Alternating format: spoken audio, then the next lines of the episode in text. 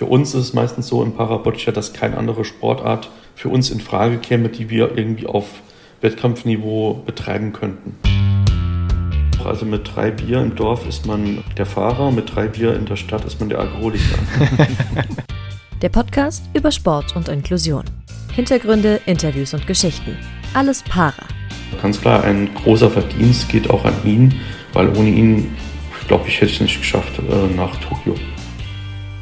Hallo zusammen, es ist wieder Zeit für eine neue Folge von eurem Lieblingspodcast für Sport und Inklusion natürlich. Welcher Podcast soll es anders sein als Alles Para? Mittlerweile schon Folge Nummer 32, allerdings wieder mit den alten Nasen mit Dorian Aust und mit mir, Philipp Wegmann.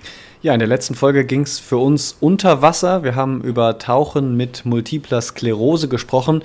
Da könnt ihr natürlich gerne nochmal reinhören. Dieses Mal aber geht es wieder um paralympischen Leistungssport. Das klingt vor allem komisch, wenn ich euch jetzt sage, dass wir die Sportart eigentlich so wirklich nur aus dem Park kennen. Ja, beziehungsweise genau in Köln zum Beispiel äh, spielt es hier die Ü50-Generation, wenn ich immer vorbeigehe. Äh, dass es aber viel mehr ist, als einfach nur ein paar Kugeln werfen. Das erzählt uns heute der erfolgreichste deutsche Para-Boccia-Spieler. Hallo, Boris Nikolai. Ja, hallo zusammen, freut mich. Boris, wir fangen mal gerade nochmal weg vom Boccia an. Wir sind mitten in der Urlaubszeit. Wie sieht es bei dir aus? Hast du schon Urlaub gemacht oder sparst du es dir noch schön auf für die Zeit, wenn die Ferien vorbei sind und alles wieder ein bisschen entspannter, ein bisschen günstiger ist, vielleicht die äh, Wartezeiten am Flughafen ein bisschen kürzer sind? Ähm, ja, Urlaub ist bei mir so ein bisschen problematisch, weil ich bin ja auch voll berufstätig und mein Urlaub, äh, ja, fände ich überwiegend eigentlich für die Boccia-Turniere tatsächlich. Und wenn es dann mal irgendwie noch ein bisschen was gibt, dann, ähm, ja, dann guckt man, wo man am besten dann noch hinkommt. Vielleicht dieses Jahr gar nicht so klug mit dem Flugzeug zu verreisen, weil so viel los ist an den Flughäfen. Auf jeden Fall. Und das Gepäck nicht immer ankommt. Ähm, ja, aber ich würde mich trotzdem freuen, wenn dieses Jahr doch noch einige paar Tage Urlaub auch in Deutschland dann zu verbringen wären. Und wann warst du denn das letzte Mal zwei Wochen nur für dich privat im Urlaub? Zwei Wochen, das war vor Covid. Äh, das war 2019, ähm, ja, im Dezember in der Karibik. Genau, über Weihnachten und Neujahr. Ja, davon zerrt man vielleicht dann noch ein paar, ein paar Momentchen. Ja, dann war ja dann sowieso, äh, danach war ja dann Covid, alle ja, Lockdown dann und dann ist man sowieso nicht mehr irgendwo hingekommen so schnell. Von daher war das dann schon so ein, ein Highlight, was man dann noch mitgenommen hat. Aber umso besser, wenn dann die Boccia-Turniere, für die der Urlaub draufgeht, an so schönen Orten stattfinden, äh, wie sie das dann eben tun. Äh, du warst nämlich jetzt kürzlich beim Para-Boccia World Cup in Portugal. Für dich war im Viertelfinale Schluss, ähm, aber trotzdem mal so kurz zur Einordnung, weil es war jetzt keine Weltmeisterschaft, sondern ein Weltcup-Turnier, von dem es im Jahr jetzt auch nicht allzu viele gibt. Du stehst äh, auf der Weltrangliste, Weltranglistenplatz 13 die wichtigsten Punkte, die sammelt, dann, sammelt man dann ja bei diesem Turnier. Wie zufrieden bist du jetzt im Nachgang mit dem Turnier und äh, wie wichtig war das Turnier jetzt so im, im, in diesem Jahr? Also wir hatten unsere zwei World Cups dieses Jahr schon gespielt. Das erste war im, Mai in Rio de Janeiro, auch ein super Ort.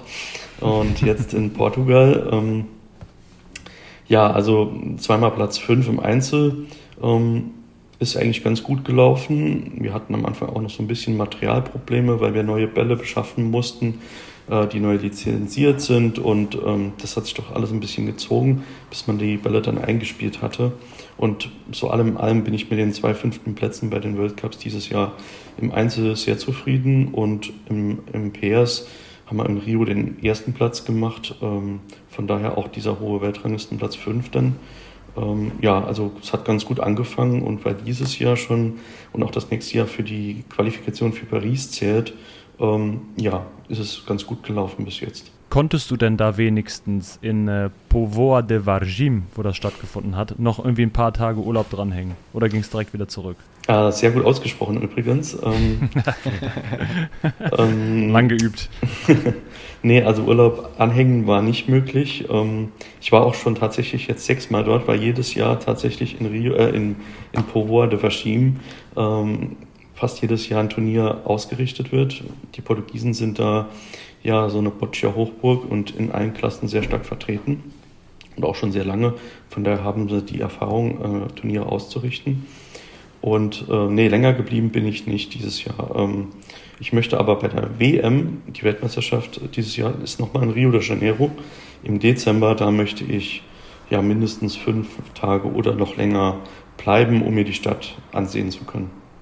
Ja, das klingt aber doch dann auch sehr vernünftig, wenn so der Jahreshöhepunkt im Dezember äh, vermutlich irgendwie kurz vor Weihnachten stattfindet, dass man danach dann da vielleicht nochmal ein paar Tage äh, Entspannung dranhängt. Und wer kann das schon von sich behaupten? Und im deutschen Winter entflieht. Ja, genau.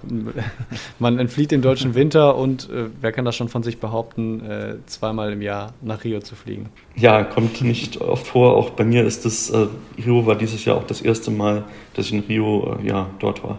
Also es war sehr interessant, aber viel gesehen habe ich noch nicht, weil wir äh, fast ausschließlich in der, in der Halle zum Trainieren oder halt zum Wettkampf fahren.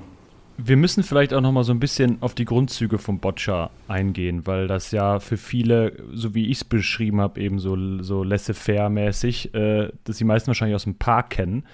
Ähm, aber es ist ja doch ein bisschen anders, wenn es dann in Wettkampf, in Leistungssport geht. Gespielt wird nämlich äh, zum Beispiel nicht mit Eisenkugeln, sondern auch mit so Lederbällen. Ähm, und es geht dann darum, die eigenen Bälle näher an den Zielball, den sogenannten Jackball, zu befördern. Also näher ranzubringen, als der Gegner es dann schafft. Die Bälle haben auch unterschiedliche Härtegrade, unterschiedliche Oberflächen.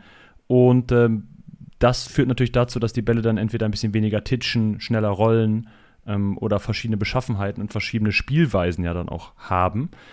Äh, du hast schon gesagt, ihr spielt zum Beispiel im, im Pair auch viel. Ähm, es gibt verschiedene Klassen. Du selbst spielst im Rollstuhl. Du sitzt da wegen einer Muskeldystrophie. Das ist ein genetischer Defekt. Das heißt, bei dem äh, bilden sich dann die Muskeln zurück. Und du spielst in der Klasse BC4. Äh, was bedeutet das genau? Mhm. Wofür steht BC4? Also BC steht für Boccia Class. Es gibt 1 bis 4. Und eigentlich sind alle Spieler, alle Athleten im Rollstuhl äh, mit unterschiedlichen Erkrankungen oder halt, ich sag's einfach mal, Unfälle, ähm, genau. Und ähm, bei BC4 ist es so, das sind ähm, ja, Spieler drin, die zum Beispiel eine Muskeldystrophie, eine Muskelatrophie haben ähm, oder halt in hoher Querschnitt. Also das heißt, ähm, alle vier Extremitäten müssen beeinträchtigt sein, so wie auch der Rumpf. Aber es ist so, dass man beim Spiel keinen Assistenten braucht. Das heißt, man wirft den Ball selber und hat keinen, der, der ihm dabei irgendwie hilft, äh, hilft. Man muss auch den Rollstuhl dementsprechend ausrichten. Ähm, wobei in anderen Klassen ist es dann so, dass man dann Assistenten hat, der zum Beispiel den Rollstuhl festhält oder den Ball anreicht. Ähm, das ist bei der BC4-Klasse nicht so. Wir sind auf uns alleine gestellt quasi im, im Spiel, während im Spiel. Also wenn jemand schon mal Boccia gesehen hat, dann ja vermutlich am ehesten so im Umfeld der Paralympics, gerade letztes Jahr in Tokio zum Beispiel. Da gibt es dann ja tatsächlich auch immer so wahnsinnige Bilder von äh, Athletinnen und Athleten, die noch mit einer Rampe spielen und dann praktisch mit dem Mund den Lederball äh, spielen, also praktisch losstoßen und dann äh, die Rampe vorher so positionieren, dass er möglichst zielgenau ankommt. Das sind ja schon, das ist, ist ja eine wahnsinnige Leistung. Und äh, das ist ja wahrscheinlich auch was, was für dich vollkommen unvorstellbar ist, weil, weil du ja äh, jetzt mal ganz komplett von außen betrachtet fast eine andere Sportart machst. Also man kann wirklich, wie du jetzt sagst, das sind ähm, die Rampenspieler, sind in der, in der Klasse BC3. Das sind äh, Athleten, die halt jetzt wirklich es nicht schaffen, irgendwie den Ball in die Hand zu holen und zu werfen. Sie spielen dann mit einem Assistenten und mit einer Rampe. Und ähm, der Assistent sitzt quasi im Rücken zum Spielfeld, darf sich nie umdrehen. Und der Spieler sagt dem Assistent, wie er die Rampe auszurichten hat und wo, auf welche Position der Ball zu legen ist. Und dann ähm, schubst der Spieler mit einem Gegenstand, mit dem Mund oder mit einem äh, Stock ähm, den Ball quasi an und dann kommt er ins Rollen, rollt die Rampe runter und im Idealfall dann vor den Check und berührt den Check. Ja. Der darf sich da nicht umdrehen, damit er sich nicht selbst ein Bild verschafft vom, von der Spielsituation quasi und irgendwie das beeinflussen könnte. Richtig, also Boccia ist ja auch ein taktisches Spiel und ähm, der Assistent ist halt quasi nur auf den Blick des Spielers gerichtet, im Rücken zum Spielfeld und darf nie die Spielsituation sich anschauen. Erst wenn der Schiedsrichter sagt, das End ist beendet, also der Satz ist beendet, One Minute, also für eine Minute Pause zwischen den zwei Sätzen, dann ist es kurz erlaubt, dass sich die Assistenten äh, sich rumdrehen und sich kurz die Spielsituation nach all gespielten Bällen sich kurz mal anschauen können. Aber dann wissen sie natürlich nicht, was währenddessen so alles passiert ist. Kommen wir nochmal zurück zum World Cup in Portugal. Ich kann es nicht so schön aussprechen wie Philipp, deswegen lasse ich es direkt. Du warst nicht alleine da, deine äh, Teamkollegin Anita Raghuvaran war auch mit dabei. Das ist auch deine Doppel- oder Pairs-Kollegin sozusagen. Ähm, ihr steht ja zusammen äh, als Fünfte auf der Weltrangliste, also äh, echt eine starke Leistung da. Äh, für sie war im Einzel dann im Halbfinale Schluss. Wie sah da so dein Support aus, nachdem du äh, ausgeschieden warst, beziehungsweise auch einfach zwischen den Spielen, unabhängig vom, von deinem Turnierverlauf? Du bist ja der äh, ja, doch erfahrenere von, von euch beiden, das kann man glaube ich schon so sagen. Ähm, wie, wie hast du da äh, unterstützt? Ja, also bei mir war es ja so, also nach dem Viertelfinale war bei mir Schluss gewesen, immer ein ganz, ganz knappes Spiel. Ähm, ich hatte dann auch einen freien Tag und ähm, genau an dem freien Tag hatte Anita dann ihre zwei Spiele im Halbfinale und das Spiel um Platz drei sozusagen. Ähm, ich war natürlich vor Ort und habe mir die Spiele angeschaut und natürlich auch unterstützt, weil wir sind nur ein ganz kleines Team in Deutschland. Ähm, wir waren nur zu zweit, also zwei Athleten und zwei Assistenten, also vier Leute insgesamt äh, vor Ort und andere Nationen sind mit 20, 25 Leuten äh, da und dann ist natürlich der Support dann von außen auch lautstärker, ist da ganz klar. Und deswegen müssen wir halt uns ja da noch ein bisschen, ähm, oder ist man halt, ist umso schöner, wenn dann der Spielkollege dann noch am, am Rand steht und, und zuschaut, wie wenn dann gar keiner da ist. Das ist auf jeden Fall schon wichtig. Wie ist denn dein Eindruck eigentlich von der Sportart gerade in Deutschland, wenn du sagst, es spielen viel weniger als teilweise in anderen Nationen? Wächst die Sportart? In Deutschland würde ich sagen, ist es schwer. Also wir haben schon schwere Bedingungen, was jetzt auch so gerade das Budget angeht. Wir müssen uns schon ja auf dem untersten Level irgendwo bewegen, wobei andere Nationen da halt schon ja viel professioneller aufgestellt sind. Die haben bei jedem Turnieren ähm, ein Physiotherapeut dabei, in, stellenweise sogar ein, ein Sportpsychologe. Ähm, das sind alles Dinge, wo wir weit momentan weit davon entfernt sind, weil unser Budget viel zu knapp ist. Im Gegenteil, wir müssen eigentlich auch dieses Jahr privat sogar noch Turniere selbst finanzieren und ähm, Corona hat uns dann so ein bisschen einen Strich durch die Rechnung gemacht, weil in Deutschland geht es nach Erfolg und 2020 und 2021 hatten wir keine Turniere, so gut wie keine und damit kein Erfolg. Und damit wurden uns dann auch die Mittel quasi ganz schlicht und einfach gestrichen, so aus der Nationalmannschaft. Das ist ein hartes Brot dieses Jahr und ich hoffe, dass wir dieses Jahr Erfolge noch weitere erzielen können, damit wir im nächsten Jahr wieder ein höheres Budget haben. Wenn du dann einer der erfolgreichsten deutschen Athleten da bist, was äh, macht für dich die Faszination Boccia aus. Also ich äh, bin mal ganz ehrlich, von außen betrachtet ist das, glaube ich, äh, eine Sportart, da muss man wirklich durchsteigen, um äh, genau zu verstehen, was da passiert und äh, um, um diese taktischen Kniffe auch äh, ja, äh, nachzuvollziehen und um ja, begeistert davon zu sein. Ja, also ich bin, war immer schon sportlich gewesen. Ich habe früher, hm, bevor die Muskelerkrankung, bei mir hat es erst mit 15, 16 angefangen, dass sich die ersten Symptome zeigten ähm, habe ich äh, sehr gutes Tennis gespielt, war auch gut im Schwimmen. Und gerade so das Tennis ist so ein bisschen vergleichbar mit, mit Boccia. Man hat quasi auch Sätze, man spielt eins gegen eins, zwei gegen zwei. Ähm, man hat auch so diese Drucksituation, dass es halt, äh, dass man im ersten Ball spielt, das ist wie ein Aufschlag in dem Moment, so vom Mentalen her. Und es ist halt natürlich auch ein taktisches Spiel, was Tennis natürlich auch ist. Also von daher hat es äh, sehr viele Gemeinsamkeiten und ich würde sagen, das fasziniert mich so beim Boccia, dass es so viele Gemeinsamkeiten auch mit dem Tennis hat. Wie war das damals, als du da äh, die Diagnose quasi bekommen hast? Da ist man ja quasi so ein bisschen, also körperlich auch noch nicht ausgewachsen. Das heißt, man beginnt ja gerade erst so richtig mit dem Sport, wenn man, wenn man dann irgendwie wahnsinnig gern Tennis spielt. Ich habe ganz früher auch Tennis gespielt, also schon ein bisschen ein paar Jährchen länger her, aber mag den Sport auch gerne. Ähm, und dann kommt die Diagnose und es wird gesagt, naja, Tennis geht jetzt halt nicht mehr. Ähm, kannst du dich noch gut daran erinnern oder hast du die Zeit so ein bisschen versucht, sie so ein bisschen zu verdrängen? Ähm, also nein, ich kann mich da noch sehr gut daran erinnern. Ähm, bei mir ist es ja so, dass bei den meisten Muskelerkrankungen ist es ja so, dass es so schleichend anfängt. Also man kann jetzt nicht von heute auf morgen nichts mehr, sondern man hat ja vielleicht mal beim Sprinten am Anfang ein Defizit, wo man irgendwie langsamer wird oder beim Springen. Und ähm, genau, das war dann bei mir auch der Fall, dass man dann halt festgestellt hat, irgendwie, hoppla, ich habe irgendwie gegen meine Mannschaftskameraden bin ich auf einmal ein bisschen langsamer oder kann nicht so gut springen mehr wie früher.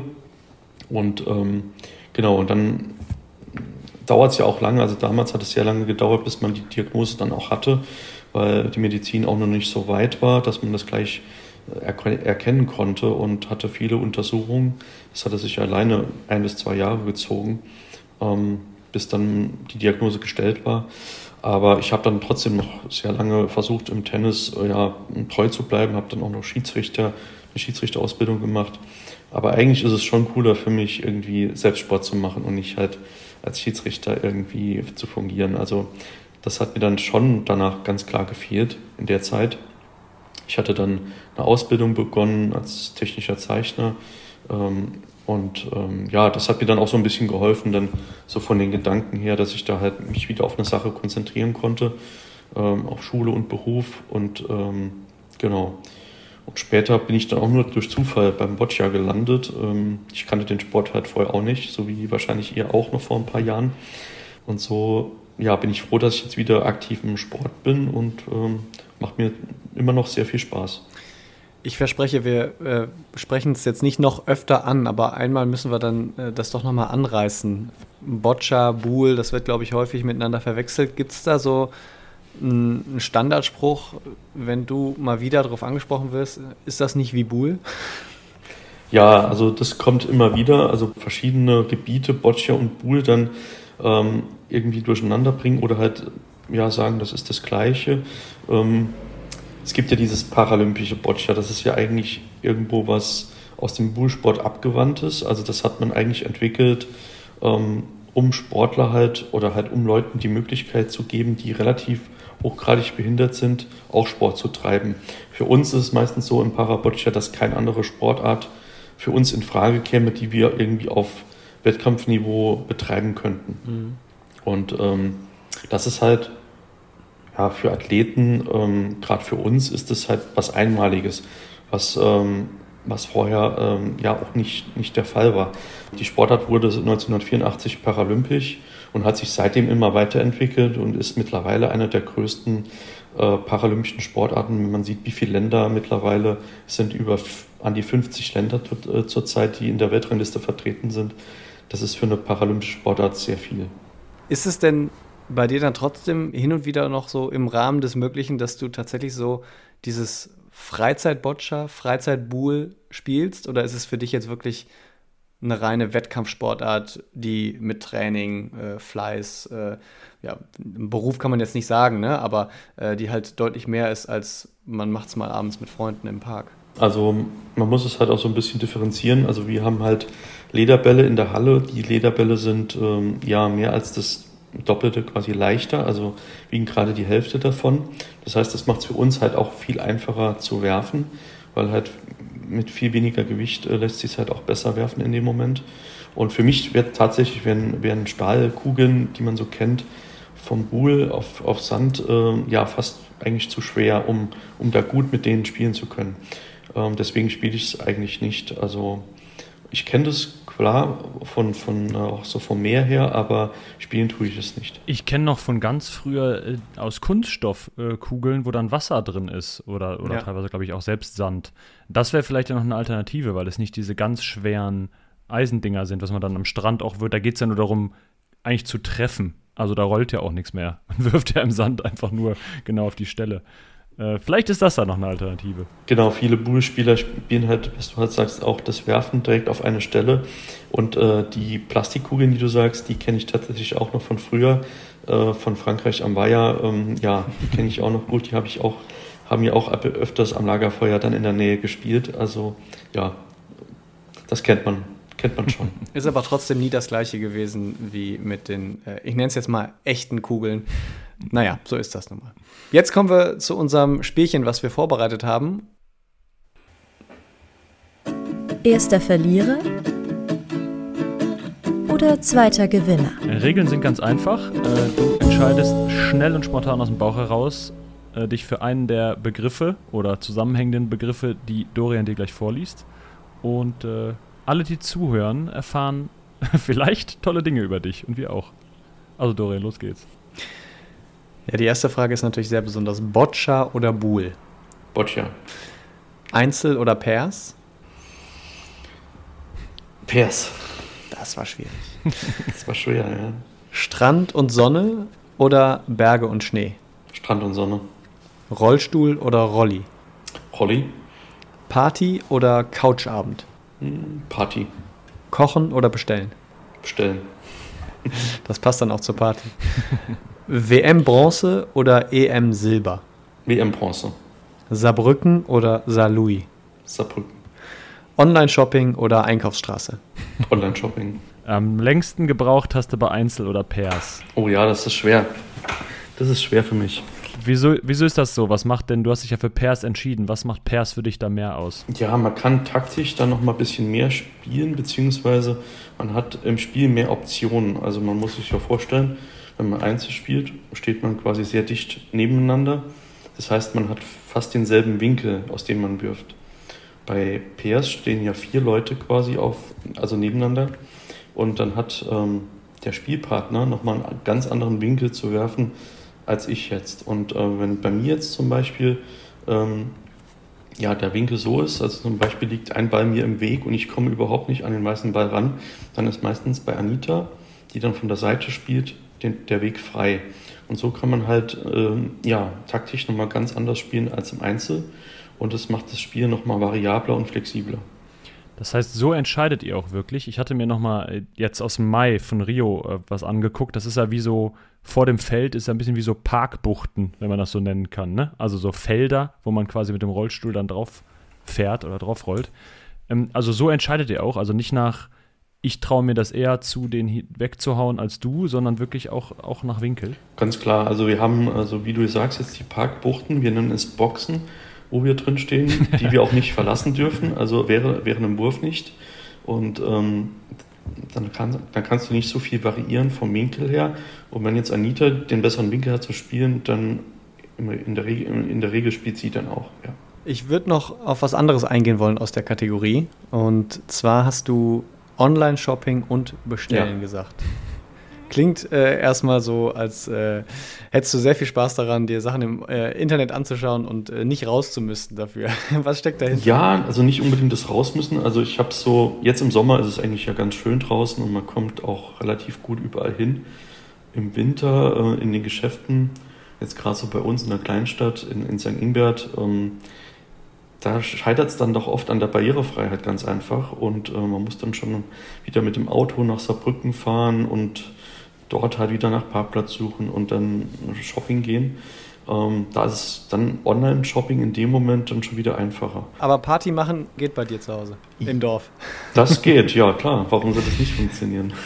ja, nee, es gibt ja immer diese Vorurteile, dass äh, die Leute fürs Party machen dann in die Städte fahren, aber äh, meistens sind die Dorffäden ja wahrscheinlich sogar noch besser. Ja, es gibt ja den Spruch, also mit drei Bier im Dorf ist man äh, der Fahrer, mit drei Bier in der Stadt ist man der Alkoholiker. Was sollen wir als Städter dazu sagen? Hast du denn mal auch die Läden da quasi in deinem Dorf darauf angesprochen? Hast du das versucht mal zu ändern? Also diese Barrierefreiheit, die du meinst, da geht es ja wahrscheinlich dann hauptsächlich um Treppen und dass da irgendwie keine Rampen an den Geschäften sind. Ne? Das ist ja meistens so das Problem. Genau, also es geht ja im Prinzip, es ist eine alte Fußgängerzone bei uns mit Kopfsteinpflaster, was man sich so vorstellen kann. Und überall halt immer so ein bis zwei, drei, vier Stufen für in die Geschäfte reinzukommen. Ähm, ich bin tatsächlich auch Behindertenbeauftragter der Stadt St. Ingbert bei uns. Klar, da hängt es dann natürlich auch wieder dran am, am Geld, wie es immer so oft ist. Ne? Also dann halt Sachen umzubauen, das ist natürlich schon nicht einfach. Also das ist schon eine Mammutaufgabe, wenn man dann sagt, okay, man will 200 Meter Fußgängerzone barrierefrei gestalten mit, mit Eingang, mit äh, das Kopfsteinpflaster weg. Ähm, aber ich bin mit meinem Oberbürgermeister da ganz gut aufgestellt, dass wir das in Zukunft ja irgendwie besser auf die Reihe kriegen. Kurzer Draht ist da auf jeden Fall immer hilfreich, glaube ich. Kommen wir nochmal zurück zum sportlichen Teil tatsächlich. 1984, äh, äh, seitdem ist Boccia paralympisch, hast du eben schon erwähnt. Du warst der erste deutsche Starter äh, bei den Paralympics 2021. Das ist doch eine riesengroße Ehre gewesen, oder? Ich meine, das ist ja etwas, das wird dir niemals wieder jemand nehmen. Du kannst Rekorde aufstellen, da kann es vielleicht immer noch mal jemand geben, der irgendwann äh, einen besseren Rekord aufstellt. Aber der Erste zu sein, der für Deutschland da war, das äh, bleibt für die Ewigkeit. ja, ist schon irgendwo ein Gänsehautmoment, dann auch dabei zu sein. Und ähm, wie du halt sagst, seit 84 ist es Paralympisch, 2020 bzw. 2021 hat es dann endlich mal einer geschafft aus Deutschland. Das war dann ich zu den Paralympics. Dann sieht man, wie schwer es doch eigentlich ist, in der Sportart Paraboccia irgendwie zur, zur Paralympics zu kommen, weil die internationale Konkurrenz sehr hoch ist und weil auch das ja immer wieder immer mehr professioneller wird. Ähm, ja, ich habe mich also sehr gefreut, dass ich dabei sein konnte und dass ich mich qualifiziert habe. Es war dann auch schon in, ja, vier Jahre, wo man dann halt auch viel entbehren muss. Also man trainiert sehr viel, man opfert seine Freizeit und man hat äh, ja in der Zeit auch relativ wenig Freunde, mit, dem, mit denen man viel unternimmt in, in seiner Freizeit. Ähm, das muss man halt auch ganz klar dazu sagen, aber mir bringt die Sportart so viel, dass ähm, ja, mir das das wert ist einfach. Ja. Mit wem du da viel Zeit verbracht hast, wer das aber leider nicht mehr miterleben konnte, äh, war dein Trainer Edmund Minas, der nach kurzer schwerer Krankheit verstorben ist. Welche Rolle spielt er, nachdem er 2019 verstorben ist, dann aber auch für diese, ja, für dieses Miterleben oder für diese Teilnahme bei den Paralympics? Ja, also Edmund und ich, wir haben quasi, ähm, für mich war es ja auch neu. Also ich habe ja 2000 14 ähm, quasi mit Boccia angefangen. Erstmal so im Verein, einmal die Woche Vereinssport, ein paar Bälle werfen. Und 2015 habe ich dann das erste Mal internationale Meisterschaften mitgespielt. Und wir haben also gegenseitig äh, quasi uns Boccia-Spielen beigebracht. Er hat es schon länger gekannt, so auf nationaler Ebene und ich dann auf internationaler Ebene. Und wir haben unsere Erfahrungen und unsere Ideen dann, die wir hatten, ja, zusammen ausgetauscht, zusammen gelernt und haben halt Konzepte entwickelt, wie wir erfolgreich werden könnten oder quasi geworden sind, dann auch, was wir dann umgesetzt haben. Und äh, ganz klar, ein großer Verdienst geht auch an ihn, weil ohne ihn, glaube ich, hätte ich es nicht geschafft äh, nach Tokio. Wie war das dann für dich, in Tokio da zu stehen, zwei Jahre nach, oder rund zwei Jahre nachdem er verstorben war? Ähm, da kommen ja wahrscheinlich dann auch nochmal so Erinnerungen hoch, oder? Ja, ganz klar. Also er wollte ja unbedingt auch dabei sein, dann äh, in Tokio bei den Paralympics. Ähm, es hat sich ja das Ganze auch noch ein Jahr verschoben. Also es war ja auch eine, eine seltsame Situation insgesamt. Und ähm, natürlich hat man dann so gerade vielleicht vor dem allerersten Spiel dann in Tokio dann nochmal, ah ja, jetzt könnte Edmund ähm, ja dabei sein. Gibt dir das denn auch Kraft, wenn du da das nochmal so immer mitdenkst, irgendwie, auch jetzt bei aktuellen Wettkämpfen noch? Ja, also er ist da immer noch irgendwo im Hinterkopf ähm, bei mir drin und ich denke auch, dass, dass es halt äh, sein, sein Wille war oder halt, dass er sich auch darüber freut, dass der Sport in Deutschland ähm, auch so ein bisschen ins Weiterentwickelt wird und ähm, dass ich es dann auch tatsächlich geschafft habe nach Tokio und dass es jetzt auch nochmal weitergeht nach Tokio. Das ist, glaube ich, schon auch was, was er so gewollt hätte. Aber ähm, ganz klar, ähm, ich mache es natürlich auch, weil es mir Spaß macht. Und aber glaube ich, ihm hätte es genauso viel Spaß bereitet. Kommen wir mal vom Trainer zum Training sozusagen. Wie genau sieht dein Training aus? Weil du trainierst mehrmals die Woche, äh, mehrere Stunden am Stück. Ähm, ist da auch viel Krafttraining, klassisches Krafttraining dabei? Oder ist es wirklich äh, mehrere Stunden am Stück äh, Bälle werfen, wie du es eben selbst genannt hast? Ähm, nee, es ist tatsächlich sehr flexibel, das Training. Also es ist nicht nur Bälle werfen. Ähm, man hat ja taktisches Training, wo man sagt, okay, wir üben jetzt heute spezielle Würfe, auch spezielle Distanzen. Ähm, dann hat man natürlich auch Krafttraining. Also ich mache ein bis zweimal die Woche äh, im, im, Fitnessstudio bei uns im Olympiastützpunkt in Saarbrücken Krafttraining. Eher so in den ja, Kraftausdauerbereich, aber eher aufgrund der Muskelerkrankung geschuldet, weniger wegen des Sports an sich. Ja, also wie gesagt, Krafttraining, ähm, taktisches äh, Training, dann natürlich auch das Spiel 1 gegen 1, 2 gegen 2. Ähm, wir haben auch tatsächlich einen ähm, Biomechaniker bei uns am Olympiastützpunkt, der ähm, quasi uns betreut, der dann auch Messungen mit uns macht, wie gerade sitzen wir beim Wurf im Rollstuhl, ähm, wie ist der Ablauf. Also zum Beispiel haben wir Sensoren am Arm, die dann äh, quasi, wo man dann ausmessen kann, okay, sind die Würfe immer gleich oder hat man irgendwo welche Ausreißer, die man schon an irgendwelchen ähm, quasi Sensoren quasi nachmessen kann. Also so weit ins Detail geht tatsächlich das, der Boccia-Sport mittlerweile. Das klingt ja schon hoch technologisiert eigentlich. Wenn du jetzt einen Bereich so ein bisschen rauspicken würdest, was ist für dich vielleicht der, wo du sagst, da ist deine Stärke und da ist deine Schwäche? Also wenn man jetzt so Kraft, Koordination, Technik, Taktik, Konzentration nimmt? Ja, also das ist ja im Behindertensport immer so ein bisschen auch die Klassifizierung. Also die Klassifizierung ist ja, man wird quasi untersucht und man wird in eine Klasse dann rein klassifiziert. Und da gibt es ja dann auch immer stärkere und schwächere Spieler.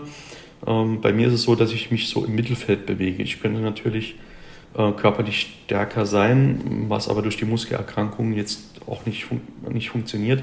Da könnte ich auch noch mehr Krafttraining machen, das würde nichts bringen. Ähm, von daher versuche ich halt das Defizit, was ich habe, so an Kraft durch Taktik, durch äh, genaue Spielpräzision quasi ähm, ja, wegzumachen einfach. Kannst du denn mit dem Krafttraining, was du machst, die Muskeldystrophie zumindest so ein bisschen aufhalten, dem entgegenwirken? Oder hat das, ja, dein, dein klassisches Training da eigentlich gar keinen Einfluss drauf, wie die Krankheit verläuft? Ähm, doch, das hilft schon, wenn man gezielt äh, Krafttraining betreibt. Also nicht so, dass man den Körper total überlastet, ähm, dann hilft es schon, dass man die Krankheit ja etwas ähm, ja, reduziert, beziehungsweise der Fortschritt wird dann langsamer durch diese Erkrankung. Also man ähm, wirkt dann dagegen sozusagen. Das macht man mit Physiotherapie und mit Krafttraining und natürlich auch mit, mit Dehnübungen quasi, damit man halt, damit sich die Muskeln nicht verkürzen, dass, dass das halt äh, ja, geschmeidig und, und lang bleibt sozusagen. Boccia ist ja eine Indoor-Sportart, wahrscheinlich für alle Hobbyspieler und Spielerinnen äh, unvorstellbar. Aber bei so Hitze, warmen Temperaturen äh, ist ja auch eine Sommersportart oder bei den Sommerparalympics ähm, aber auch ein Vorteil, oder nicht? Oder wie siehst du das? Ähm, ja, bei uns in Deutschland ist es eher der Vorteil im Winter, ne, dass wir nicht raus müssen in die Kälte und äh, irgendwie Kanu fahren bei 3 Grad und Nieselregen in Hamburg oder so. Ähm, das ist der, der Vorteil jetzt im, bei uns und ähm, ja, also natürlich hat es auch seine, heute wäre jetzt schönes Wetter, 28 Grad äh, im Schatten, könnte man schön spielen. Um, da muss man dann sagen, ja, man muss in die Halle. Es hat alles seine Vor- und Nachteile, ähm, wie, wie das meiste so im Leben einfach, ja. Oder stell dir mal vor, die Wettbewerbe in Rio, direkt äh, an der Promenade, am Strand unter dem Zuckerhut, äh, wenn da mal ein Wettkampf wäre. Ähm, ja, es gab tatsächlich mal ein, ein, Turnier, ich war da leider nicht dabei, das war, glaube ich, in Kolumbien. Und die haben in einem, ja, in einem offenen Parkhaus gespielt. Ähm, das stelle ich mir dann auch schon wieder spannend vor, wenn dann so ein bisschen Wind noch dabei ist. Wir haben zwar relativ schwere Bälle, aber ähm, das ist halt eine ungewohnte Situation dann einfach auch für uns. Also ich wäre da auch offen, dass, dass das halt auch mal, ja, vielleicht auch mal im Freien stattfindet. Kann man ja machen. Ja. Ist aber ja tatsächlich ein Trend, den es so gibt in verschiedenen Sportarten. Also auch äh, Stabhochsprung vorm Brandenburger Tor oder so. Also Sportarten aus den Stadien rein in die Stadt holen an äh, ungewohnte Orte. Weil es natürlich einfach ein Hingucker ist. Ja, kann ich mir im Boccia eigentlich auch gut vorstellen. Ähm, bei uns ist es jetzt auch nicht so, dass es halt unmöglich wäre. Also wir haben wir spielen das auf normalem Hallenboden. Das heißt, wenn man so einen Boden irgendwie auslegen könnte im Freien, ähm, der ähnlich ist zu Hallenboden, dann ähm, ja, könnten wir genauso gut im Freien spielen. Das würde dem jetzt keinen Abbruch machen. Wir sind gespannt, was passiert in der Zukunft. Boris Nikolai, Deutschlands erfolgreichster Boccia-Spieler und erster deutscher Paralympics-Teilnehmer. Vielen Dank für das Gespräch. Gerne, hat mir Spaß gemacht mit euch beiden. Bevor du gleich äh, hier bei uns im Podcast die äh, letzten Worte an unsere Zuhörerinnen und Zuhörer, an die Community richten darfst, würden wir uns noch kurz verabschieden. Ähm, du kannst dich also noch kurz vorbereiten. Das äh, hat äh, die Ehre und die Pflicht hat jeder äh, Gast bei uns hier. Wir sind nämlich jetzt für heute erstmal wieder raus. Dorian Aust und äh, Philipp Wegmann. Danke fürs Abonnieren, Liken, Folgen und so weiter und so fort bei Instagram, Facebook und den ganzen Podcast-Plattformen, die es da draußen so gibt.